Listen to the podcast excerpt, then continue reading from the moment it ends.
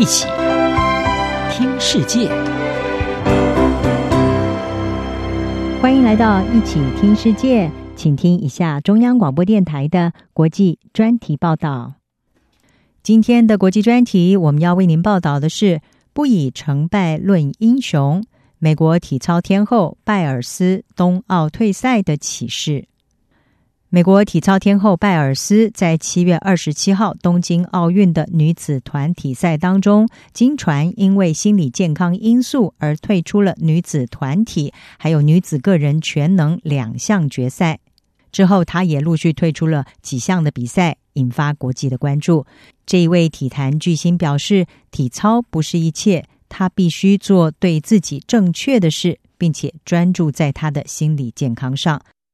二零一六年在里约奥运勇夺了四项金牌，今年才二十四岁的拜尔斯说：“他承受着极大的压力，感觉好像全世界的重担压在肩头。或许这就是为什么这位体操精灵会发生空中失感的原因。”美国有线电视新闻网 CNN 是指出，所谓的空中失感是一项体操专业用语，它是指会造成运动员在半空中失去空间感以及运动方向的现象。拜尔斯是在七月二十七号在跳马项目当中严重失手，原本应该要在空中转体两圈半，结果少转了一圈，而且落地的时候没有站稳，就和空中失感有关。拜尔斯当时表示，他分不清上下，不知道自己要如何落地，或者是身体的哪个部位要落地，而这是他有过最疯狂的感觉。拜尔斯在社群媒体公开他自己练习时候的影片，向粉丝解释他不晓得自己的脚是如何落地的。他说：“如果你们看着影片和我的眼睛，会发现到我对自己在空中的位置有多么的困惑。”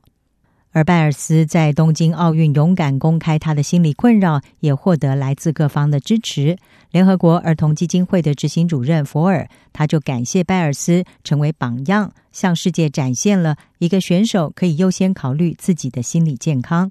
拜尔斯的遭遇也让人联想到了同样引发心理健康话题的日本网球名将大阪直美。在东京奥运开幕式上点燃圣火的大阪直美，在网球女单第三轮的赛事中爆冷出局，而她坦言想把金牌留在地主国的压力有点太大了。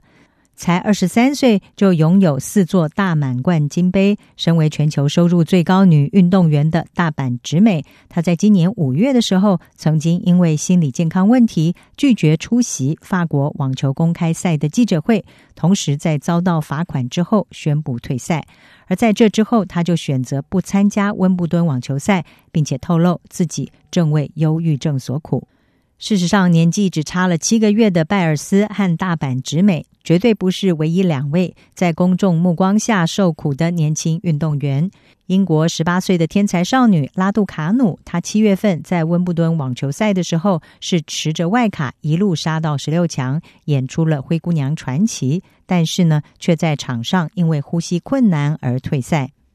其实不仅是年轻女性承受这些心理痛苦，在拉杜卡努事件之后，二十三岁的英格兰球星曼彻斯特联队的前锋拉什福德，他也表示他在青少年的时候也遭受过类似的痛苦。美国职业篮球 NBA 的球星洛夫，他二零一八年也曾经在一场比赛中恐慌症发作。另外，美国泳坛的传奇人物飞鱼费尔普斯，还有英格兰的板球选手特雷斯科西克，也都曾经公开过他们的心理搏斗历程。澳洲蒙纳许大学的运动心理学专家塔尔伯格他就说，心理健康问题长久以来一直被掩盖，这是在像是奥运等等这样子高压的体育赛事中表现不佳的因素之一。然而，现在运动员愿意公开谈论他们的压力。塔尔伯格他说，各行各业的人们其实都面临着临场焦虑。在 COVID-19 疫情之下，生活在间歇性的封锁当中，更加剧了这种焦虑。而东京奥运的参赛选手置身在前所未见的防疫措施之下，生活受困在选手村内。过去在赛后可以外出或者是参加派对来舒压，现在却是不行了。而这也无疑的对运动员造成了影响。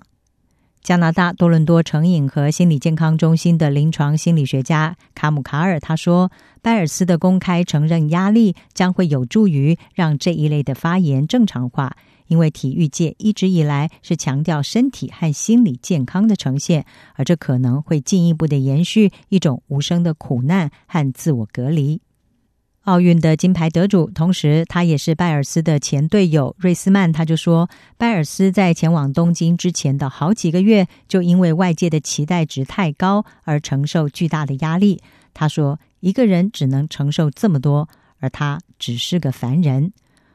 空中失感让拜尔斯对熟悉的体操殿堂感到恐惧，就像是大阪直美的忧郁低潮，让他远离了心爱的球场。这些国际顶尖的运动选手公开他们自己的脆弱，展现真实的自我，将能够激励更多有相同困扰的人走出来寻求协助。所谓不以成败论英雄，他们所展现的是无畏的勇气，也是真正的运动家精神。以上专题由吴宁康编撰，还静静播报。谢谢您的收听。